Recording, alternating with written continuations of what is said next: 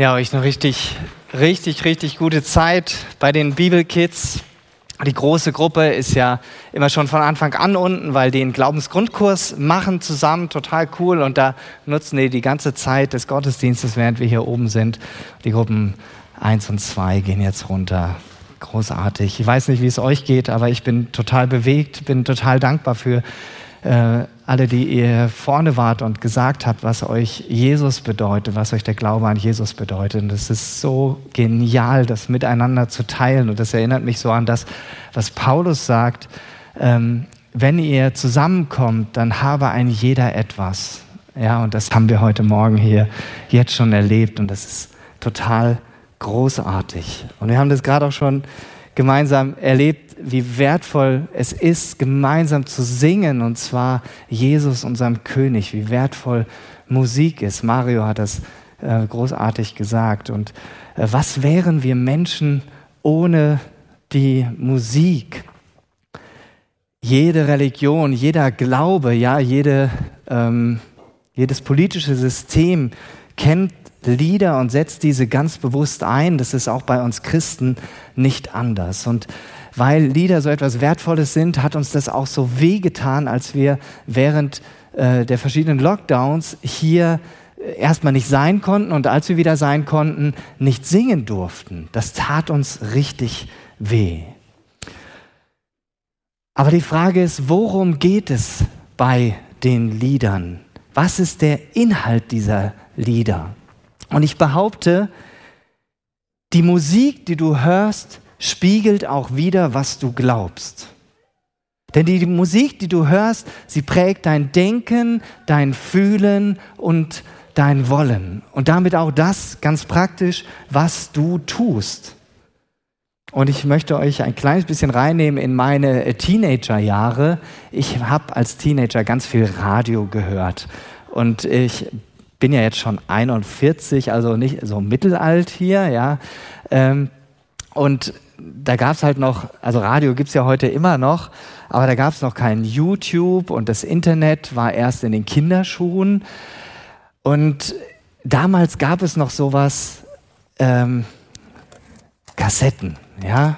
Und dann, wenn ich irgendein Lied, was ich gut fand, gerne häufiger hören wollte, dann stand ich da an meinem Radiospieler und habe die Aufnahmekassette schon drin gehabt. Und wenn das Lied kam, auf Aufnahme gedrückt und dann war ich happy, wenn ich den Song im Kasten hatte und geärgert habe ich mich, wenn irgendein ähm, Moderator einfach irgendwie schon den nächsten Titel angesagt hat und nicht das Lied zu Ende gespielt hat. Richtig, richtig nervig. In diese Situation kommt man heute im Radio vielleicht immer noch, aber man kann auf die ganzen anderen Medien zurückgreifen. Ähm, und ich war auch bereit damals für, für das, was ich gehört habe, ähm, was zu tun, ja, Einsatz zu, zu, zeigen. Da kam eine Single raus, ja, ähm, heute sind die ja alle gleich online auf allen Streaming-Plattformen. Sowas gab es halt damals noch nicht. Da gab es sie auf CD dann neu. Und dann bin ich einmal für eine Single, ich weiß nicht, ob das 96 war oder so, also 25 Jahre her, mit dem Fahrrad 10 Kilometer weit gefahren zum Marktkauf. Das war der nächstgrößere Laden. Wir haben auf dem Kuhkauf gewohnt und musste dann feststellen in dem CD-Regal, die CD ist noch nicht draußen. Umsonst die zehn Kilometer gefahren. Also ich war bereit dafür, was einzusetzen. Ich habe aber auch schon früh angefangen, ähm, CDs zu hören mit Inhalten, wo es um Gott ging, um Jesus ging. Also das lief schon immer irgendwie parallel und der Fokus hat sich immer mehr in die Richtung verändert, dass ich äh, eher Musik gehört habe, wo es um Jesus ging, um Gott ging und letztendlich das ganze Thema dieser ja, Radiomusik oder so mir immer unwichtiger hat werden lassen. Mein Fokus hat sich dadurch komplett verändert. Und wenn ich heute Radiomusik höre und meine Kinder, die machen jetzt das Gleiche wie ich, die hören auch gerne Radio und spielen dann da rum und in FFH, HR3 und sowas. Ja, und ich mir immer dann nur denke, boah, so inhaltsleere Texte. Das geht gar nicht, ja, das will ich mir gar nicht antun. Das ist so grausam. Ähm, und ich habe mir jetzt in der Vorbereitung für heute, habe ich mir mal die aktuellen Charts angeschaut, so die Top 5. Und dann auf YouTube kann man sich die ganzen Titel ja äh, an, anhören, wo ich dann nur denke, oh, also ich, ich konnte es mir gar nicht zu Ende anhören, weil ich es einfach inhaltlich so äh, äh, so eine Zumutung finde. Ich meine, es sind immer wieder die gleichen Themen. Es geht um Liebe, es geht um enttäuschte Liebe, es geht um irgendwelche äh, miesen Gefühle, die man seinem ehemaligen äh, Liebhaber an den Kopf schmeißt. Es geht um Sexualität. Also immer wieder die gleichen Themen im neuen Gewand. Aber irgendwie spricht mich das überhaupt nicht an. Aber Musik prägt mich zutiefst, prägt mein Denken und auch meinen Glauben. Da kann ich das, was Mario gesagt hat, nur unterstreichen. Das ist bei mir ganz, ganz fest verankert. Gott anzubeten durch Musik ist so etwas Wertvolles und Kostbares für mich. Und ähm, das Lied, was ihr jetzt gerade gehört habt, äh, ist quasi ein Geschenk gewesen, was jetzt Anfang des Monats entstanden ist, in den letzten Tagen. Ähm, als ich mich mit diesem Thema beschäftigt habe. Jesus, Gott und Mensch zugleich. Und da ist dieses Lied entstanden und ihr habt es so toll rübergebracht. Einfach mega, wo, wo das so rüberkommt. Und ich einfach nur sagen kann, danke Jesus für dieses Lied und danke, dass ich das auch mit euch teilen darf und dass das auch bei euch ankommen darf und wir den Glauben mehr verstehen, nicht nur mit dem Kopf, sondern Musik schafft ja diese Brücke vom Kopf ins Herz hinein. Und deshalb ist es so entscheidend, was für Musik wir hören. Ich habe euch ähm, was mitgebracht in der Präsentation. Wir nutzen hier so ein, so ein, Programm, das heißt Song Select. Das ist die Datenbank, wo die ganzen Lieder drin sind, also von den äh, christlichen äh, Liedschreibern. Und ich habe mal ähm, vers verschiedene Suchen eingegeben. Ja? Wenn man God eingibt, also das englische Gott, findet man 82.000 Treffer, 82.000 Lieder über Gott. Zweithöchste Quote, Jesus 62.000, auch richtig viel. Im Deutschen sind es nur für Gott 6000. Ja, der englischsprachige Raum ist ein bisschen größer, gibt es ein paar Millionen Menschen mehr, so also geringfügig. Und dann habe ich noch eingegeben äh, Cross und Kreuz, also da auch 15.000. Und im Deutschen gibt es 1000 Lieder über das Kreuz und dann Risen für Auferstanden, 18.000 Lieder, die das Thema aufgreifen.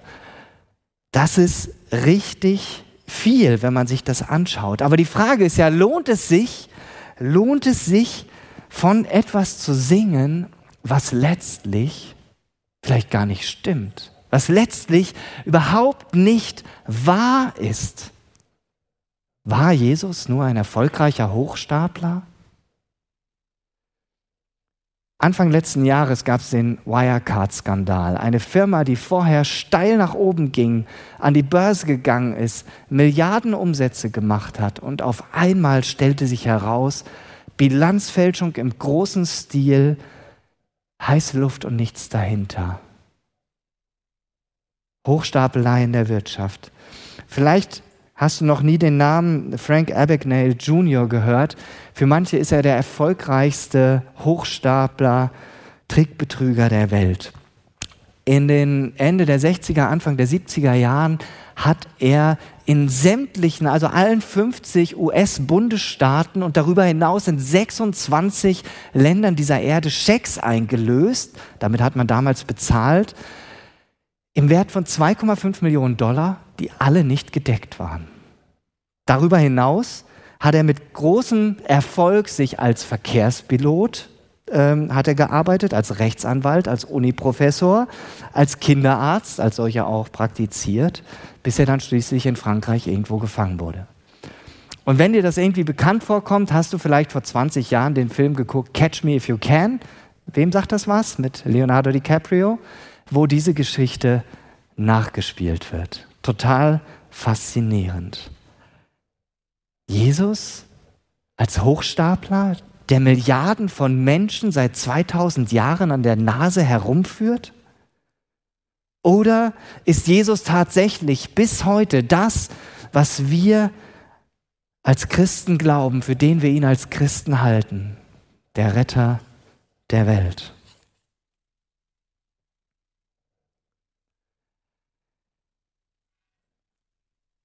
Wir sind heute ja in Teil 3 des Glaubensbekenntnisses und es startet mit diesem Teil gelitten unter Pontius Pilatus, gekreuzigt, gestorben und begraben, hinabgestiegen in das Reich des Todes, am dritten Tage auferstanden von den Toten. Darum geht es heute. Und erstmal die ersten vier ähm, Verben. Gelitten, gekreuzigt, gestorben und begraben. Vier Worte, die das Leben Jesu in aller Kürze skizzieren und die sich auch geschichtlich, historisch, ja, mehr oder weniger, also sie sind belegbar. Kein ernstzunehmender Forscher bestreitet heute noch, dass Jesus gelebt haben soll. Ja, also das ist schon mal glasklar.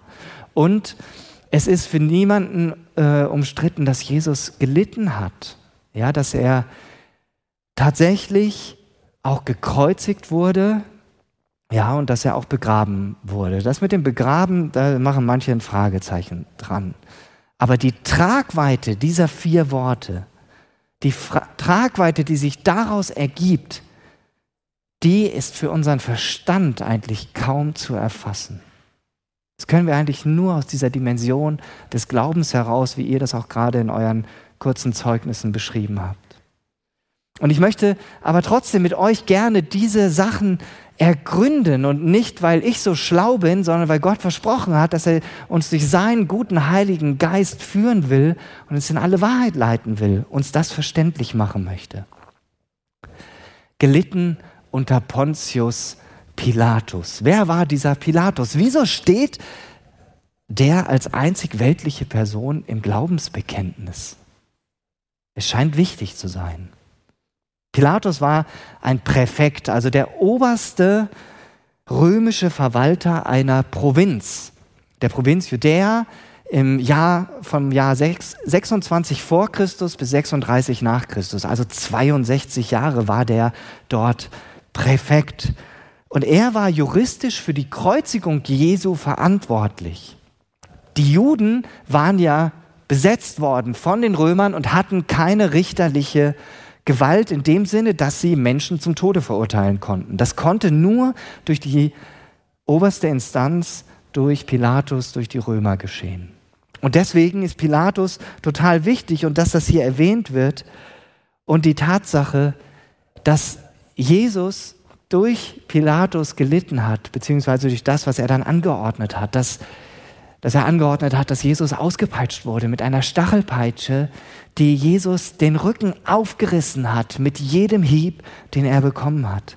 Das ist nicht einfach eine Randnotiz im Glaubensbekenntnis und in der Bibel, sondern bestätigt auch historisch gesehen, was Jesus durchgemacht hat. Ich habe die Bibelstellen einfach hier draufgeschrieben. Ich lese sie jetzt nicht alle vor, aber das sind alles Bibelstellen, die sich mit Pilatus beschäftigen, wo uns in den vier Evangelien berichtet wird, welche Rolle Pilatus an dieser Stelle gespielt hat. Gekreuzigt. Ein Wort und über 15.000 Lieder bei Song Select. Und wahrscheinlich noch viel, viel mehr. Das Kreuz ist das grausamste, eines der grausamsten Folterinstrumente, was man sich vorstellen kann. Ich weiß nicht, ob du schon mal das mitbekommen hast, äh, dass jemand erzählt hat, wie so eine Kreuzigung vonstatten ist. Oder wahrscheinlich hat der ein oder andere die Passion Christi gesehen. Da wird das ja in Detail gezeigt und es ist sehr erschütternd. Manche können diesen Film gar nicht ansehen, weil er so grausam ins Detail geht. Und heute, wer von euch trägt ein Kreuz um den Hals? Ja.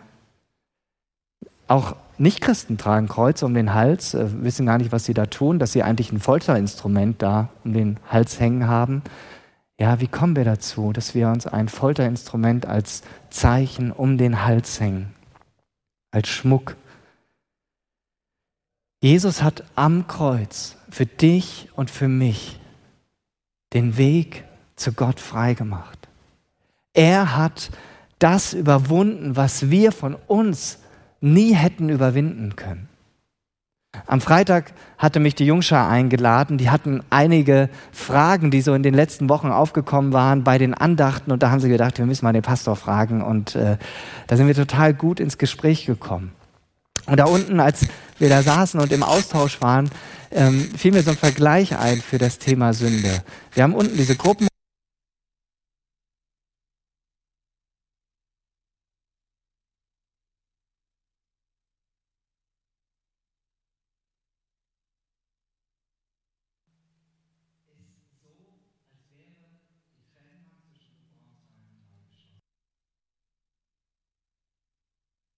Seite.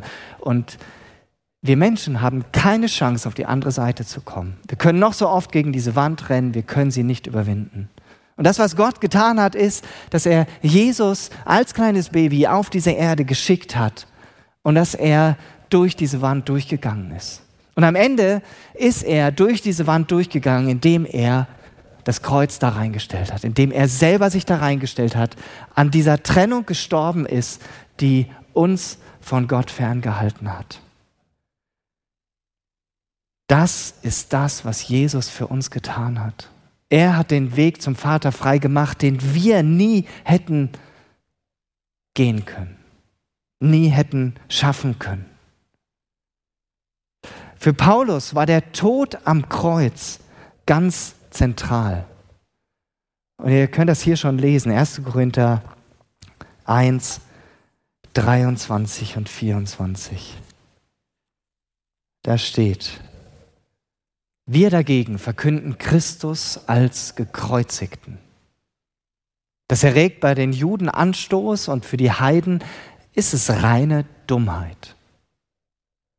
Doch für alle, die Gott berufen hat, ist Christus Gottes Kraft und Gottes Weisheit. Rein menschlich gesehen ist es total unsinnig, was da am Kreuz geschehen ist. Und wir können es nur dadurch verstehen, dass Gott es uns durch seinen Geist aufschließt und verständlich macht. Ein Hochstapler hätte sich nie freiwillig an ein Kreuz schlagen lassen.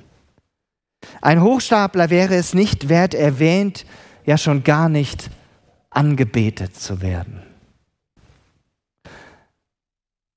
Für uns bedeutet die Tatsache, dass Jesus sich selbst hingegeben hat, und sein perfektes Leben.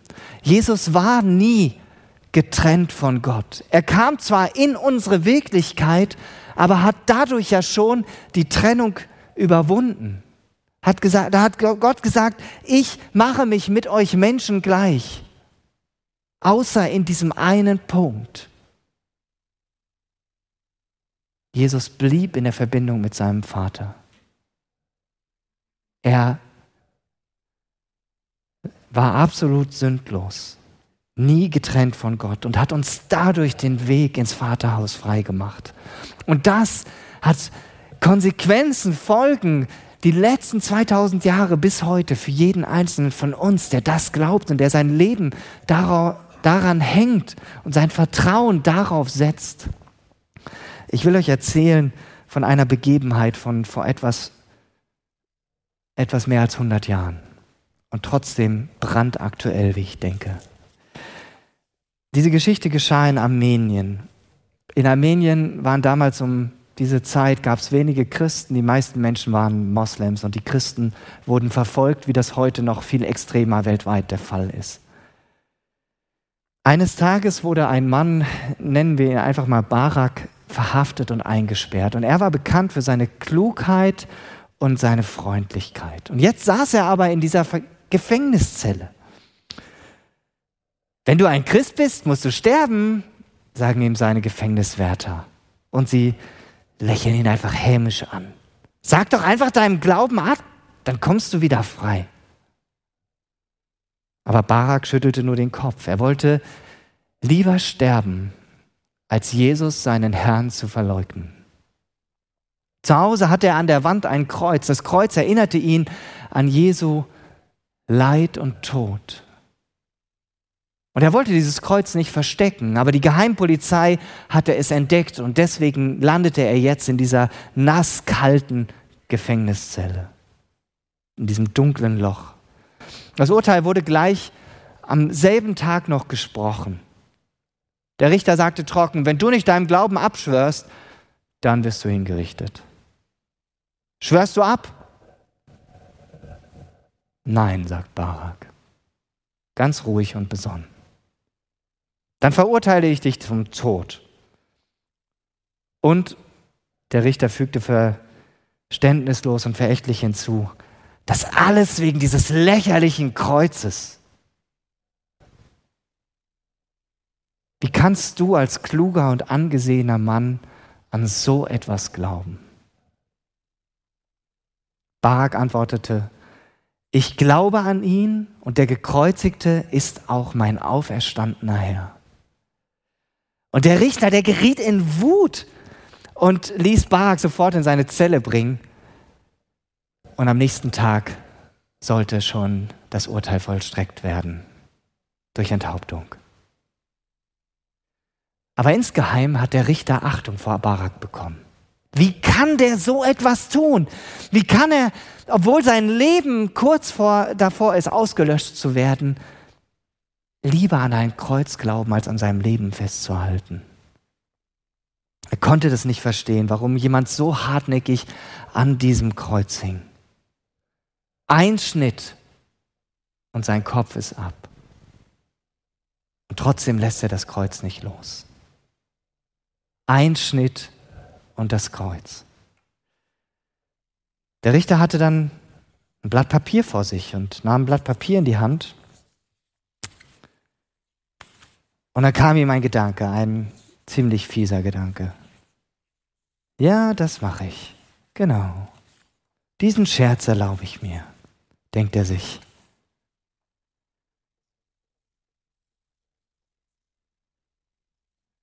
Nimmt Blatt Papier ein Blatt Papier, eine Schere und geht zu Barak und sagt, ich gebe dir eine Chance. Wenn du mir bis morgen mit einem Schnitt aus diesem Blatt Papier ein Kreuz machst, bist du frei. Mit einem Schnitt wird dein Kopf ab sein und dieser eine Schnitt kann vielleicht dein Leben retten. Und Barak denkt sich nur, hä, willst du mich auslachen, willst du mich verspotten? Er nimmt die Sachen entgegen und er grübelt und grübelt, er geht leise ins Gebet, fängt an, das Papier zu falten, kann nachts überhaupt nicht schlafen. Er faltet immer weiter. Und in den frühen Morgenstunden der Tag, die Morgendämmerung bricht schon herein, da kommt ihm auf einmal ein Gedanke. Und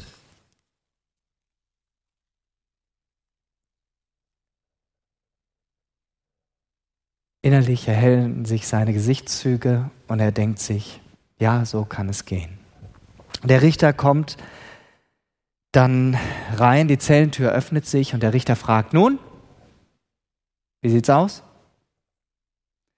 Und Barak sagt, sehen Sie, Herr Richter, nahm dieses Blatt Papier, faltete es mehrfach, griff dann zu der Schere und machte einen Schnitt.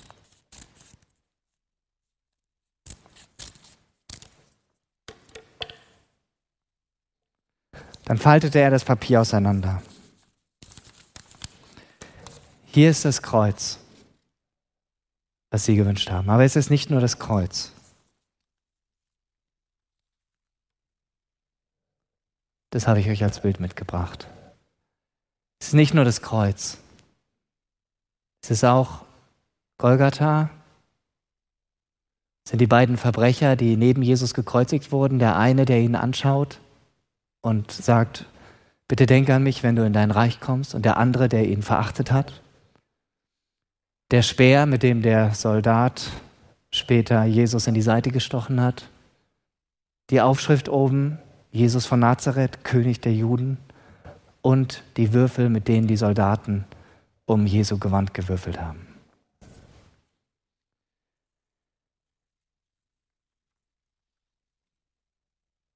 Der Richter blickte Barak einfach nur verblüfft an und er wies zur offenen Tür. Und er sagte, eigentlich steht da draußen dein Henker, aber jetzt darfst du frei sein und nach Hause gehen. Und Barak ging nach Hause zu seinem Kreuz. Ich finde das so krass. Ich, vielleicht kannte der ein oder andere die Geschichte schon von euch. Ähm, aber ich finde es immer wieder zutiefst berührend. Es ist ein Wunder, was hier passiert ist. Ja? Dass nicht nur das Kreuz, sondern letztendlich die ganze Geschichte, was da auf Golgatha ähm, passiert ist. Und dass es so zum Zeugnis wird, auch noch über 100 Jahre später. Ich finde es einfach genial. Es ist geheimnisvoll. Und nicht umsonst gibt es so viele Lieder über das Kreuz, die das Kreuz thematisieren und aufnehmen, dass wir immer mehr verstehen, was das für uns bedeutet. Weil für den Menschen heutzutage ist es nach wie vor totaler Schwachsinn. Wie soll man an jemanden glauben, der sich selber an so ein Kreuz hat nageln lassen? Das geht doch gar nicht. Und es gibt heute genügend Anfragen an das Kreuz und nicht nur von außen, sondern auch aus christlichen Reihen. Wo vielleicht, wo zum Beispiel gesagt wird, dass Jesus gestorben ist, ist doch einfach nur eine Konsequenz seines Lebens gewesen der hat sich halt nicht geschickt verhalten, der hat äh, sich bei den obersten Juden unbeliebt gemacht, die haben ihn dann halt an die Römer äh, verraten und dann ist er dadurch umgebracht worden, aber da ist kein größerer Plan.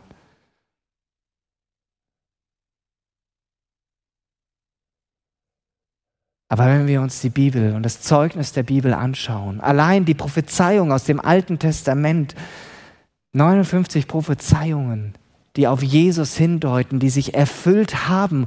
Und wenn man allein von mathematischer Sicht da drauf schaut, wie wahrscheinlich das ist, dass zig verschiedene Propheten zu verschiedenen Zeiten verschiedene Prophezeiungen geben, die sich letztendlich in einer Person manifestieren, dann ist man bei einer Wahrscheinlichkeit, die, ja, ich kenne mich mit Mathe nicht so gut aus, ähm, das ist so also, es gibt, also, dass sich eine so eine Verheißung erfüllt, hat mal jemand ausgerechnet.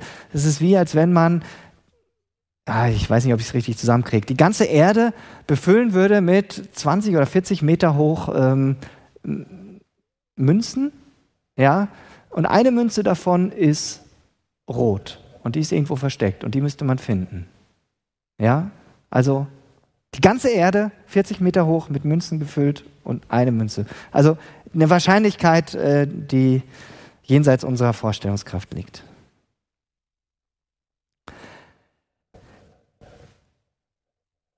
Das Neue Testament legt auch ganz viel Wert darauf, dass Jesus wirklich gestorben ist und dass er begraben wurde. Das ist immer wieder auch in Frage gestellt worden. Es gibt eine Scheintod-Hypothese von Jesus. Er hat nur so am Kreuz da gehangen und äh, der war gar nicht tot und ähm, deshalb konnte er danach natürlich auch wieder auferstehen, weil er gar nicht richtig begraben worden ist.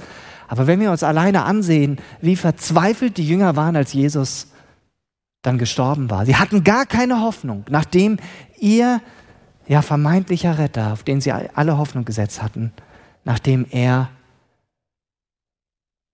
tot war, nachdem er in dem Grab verschlossen war. Und damals wurden schon diese Behauptungen aufgestellt, dass das vielleicht gar nicht stimmen könne. Aber es ist total wichtig, dass es so ist und deswegen haben wir das auch im Glaubensbekenntnis drin. Hinabgestiegen in das Reich des Todes. Auch eine ganz spannende Stelle im Glaubensbekenntnis und du fragst dich vielleicht, was heißt das? Vielleicht hast du dir auch schon mal diese Frage gestellt, wo komme ich hin, wenn ich einmal sterbe? Bin ich dann direkt? Äh, wo kommt mein Geist dann hin, wenn ich tot bin? Gibt es einen Zwischenzustand zwischen Himmel und Hölle? Hebräisch heißt dieser Ort ähm, Sheol und im Griechischen heißt es Hades. Und es gibt zwei Bibelstellen, die darüber sprechen, dass Jesus da wohl hin, dass, da, dass Jesus da hingegangen ist, um ja, mit denen zu sprechen oder denen das Evangelium zu verkünden, die schon gestorben sind. Schauen wir uns das mal an, Matthäus 12,40 könnt ihr hier lesen. Jona war drei Tage und drei Nächte lang im Bauch des Fischs, sagt Jesus hier. Genauso wird der Menschensohn drei Tage und drei Nächte lang in der Erde sein. Und dann die andere Stelle, aus 1. Petrus 3, 19. Und da heißt es, so, das muss ich mal hier auf meinen Spickzettel schauen. Ich lese euch das bis Vers 21 vor. Dabei ging er, also gemeint ist Jesus, auch zu den Seelen im Gefängnis und verkündete ihnen die gute Nachricht. Das sind diejenigen, die früher zur Zeit Noahs ungehorsam waren. Damals wartete Gott geduldig ab, während Noah die Arche baute. In ihr fanden aber nur wenige, nämlich acht Menschen, Rettung durch das Wasser der Flut hindurch. Das ist das Gegenbild zum Wasser der Taufe, die euch jetzt rettet. Bei der Taufe wird ja nicht der Schmutz vom Körper abgewaschen, vielmehr ist sie die an Gott gerichtete Bitte um ein neues, gutes Gewissen. Dass die Taufe uns rettet, verdanken wir der Auferstehung Jesus, von Jesus Christus. Diese Stellen, die ich jetzt gerade vorgelesen habe, die deuten an, Jesus hat nicht nur Heil für uns lebende Menschen hier bereit, sondern auch darüber hinaus. Er ging auch zu denen, die schon lange davor gelebt haben und sich bewusst damals gegen Gott gewendet hatten. Erwähnt ist hier die Generation zur Zeit Noahs. Noah hat wie lange an der Arche gebaut? 100 Jahre, 80 Jahre? Ja, ziemlich lang. Die Leute haben alle gesagt, du bist so bekloppt. Und am Schluss sind sie alle ertrunken. Wir sehen daran, dass Jesus nicht nur Macht über diese Erde hat. Seine Macht ist nicht nur auf diese Erde begrenzt, sondern er hat uneingeschränkt Macht und sein Wort, das Heil und Leben spendet, das reicht viel, viel weiter. Die Bibel geht hier aber bewusst auch nicht weiter ins Detail.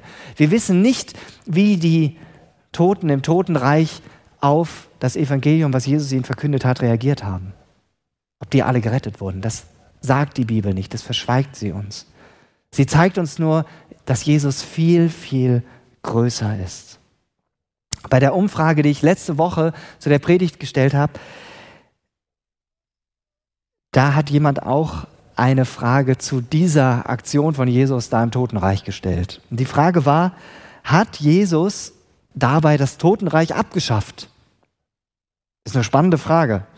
Und sie ist ja auch berechtigt. Ja, komme ich als gläubiger Mensch direkt zu Jesus so sagen wir das bei Beerdigungen zum Beispiel.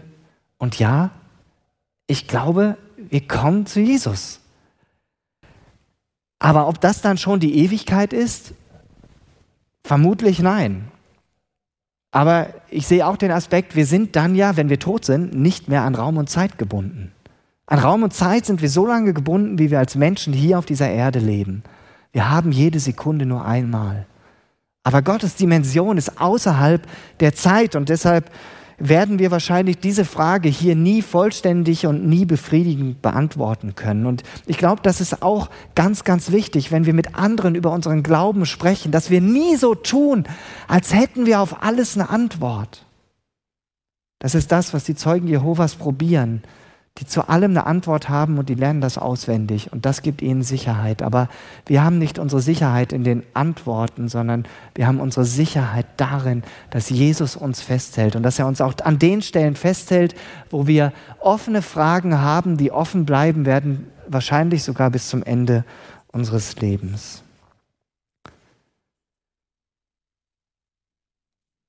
Ich komme langsam zum Ende. Und trotzdem muss dieser Punkt genannt werden, auch wenn es schon kurz nach elf ist. Damit ist Daniel vorhin eingestiegen. Am dritten Tage auferstanden von den Toten. Wenn Jesus tot geblieben wäre, könnten wir jetzt sofort unsere Sachen packen und hier gehen. Wir bräuchten hier nicht uns treffen, könnten das Gemeindehaus verkaufen, könnten es der Stadt überlassen, die würden sich freuen, schönes großes Gebäude zur Verfügung zu haben. Die Konferenzhalle ist ja gerade nicht mehr nutzbar. Dann wäre das alles hinfällig. Wir lesen das hier auch nochmal. Wenn aber Christus nicht auferweckt wurde, dann ist euer Glaube vergeblich. Dann seid ihr auch immer noch mit Schuld beladen. Dann hast du nicht die Vergebung, Jutta, was du gerade gesagt hast. Hättest du dann nicht, dann seid ihr auch immer noch mit Schuld beladen, dann, dann sind also auch die verloren, die im Vertrauen auf Christus gestorben sind. Wenn wir nur auf das jetzige, nur für das jetzige Leben auf Christus hoffen, sind wir bedauernswerter als alle anderen Menschen. Trifft das auf uns zu?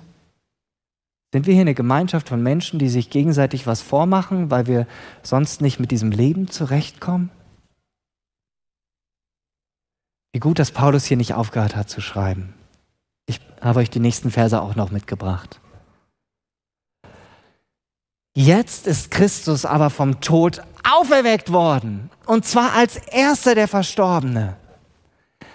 Denn ein Mensch hat den Tod gebracht, deshalb bringt ein Mensch auch die Auferstehung der Toten. Weil wir mit Adam verbunden sind, müssen wir alle sterben, aber genauso werden wir alle lebendig gemacht, weil wir mit Christus verbunden sind. Paulus bringt das so wunderbar und so entscheidend auf den Punkt. Jesus ist der Erste, der von den Toten auferweckt worden ist. Ja, und einen wissenschaftlichen Beweis werden wir dafür nie vorlegen können. Brauchen wir auch nicht. Wir brauchen keinen wissenschaftlichen Beweis dafür. Denn auch ein wissenschaftlicher Beweis hält nur so lange stand, bis man eine neue Erkenntnis hat. Aber mit dieser Aussage und dieser Frage, die Daniel auch am Anfang ja implizit gestellt hat, macht die Auferstehung Sinn oder nicht? Die Antwort darauf ist entscheidend für de deinen Glauben, für deinen und meinen Glauben. Und deshalb ist es auch so entscheidend, mit was wir uns beschäftigen, auch inhaltlich. Und da möchte ich nochmal zum Schluss auf die Musik zu sprechen kommen und dich fragen, welche Lieder hörst du dir an? Welche Lieder singst du mit? Vielleicht hast du auch schon mal gedacht, eigentlich ist das hier völliger Nonsens. Ich mache es einfach nur, weil es gute Laune macht. Ja? Ich glaube, manche, manche Lieder, die wir hören, führen uns zutiefst in die falsche Richtung. Sie führen uns weg von Gott. Sie führen uns weg von Jesus. Sie führen uns weg vom Kreuz und sie führen uns weg von der Auferstehung. Es geht nicht darum, dass ich dir Musik madig machen will. Ich will dich nur herausfordern. Denk darüber nach, was du dir anhörst und was dich prägt. Und vielleicht schaust du dir in der nächsten Woche mal ein bis zwei deiner Lieblingslieder an und guckst, was ist da die Aussage? Was steht im Zentrum? Wer oder was steht im Zentrum? Inwiefern spiegelt es auch wieder, was du glaubst? Oder entdeckst du eigentlich, nee, das ist was ganz anderes. Eigentlich will ich das nicht. Und ich brauche das nicht, weil ich Jesus habe, der mir alles sein will. Amen.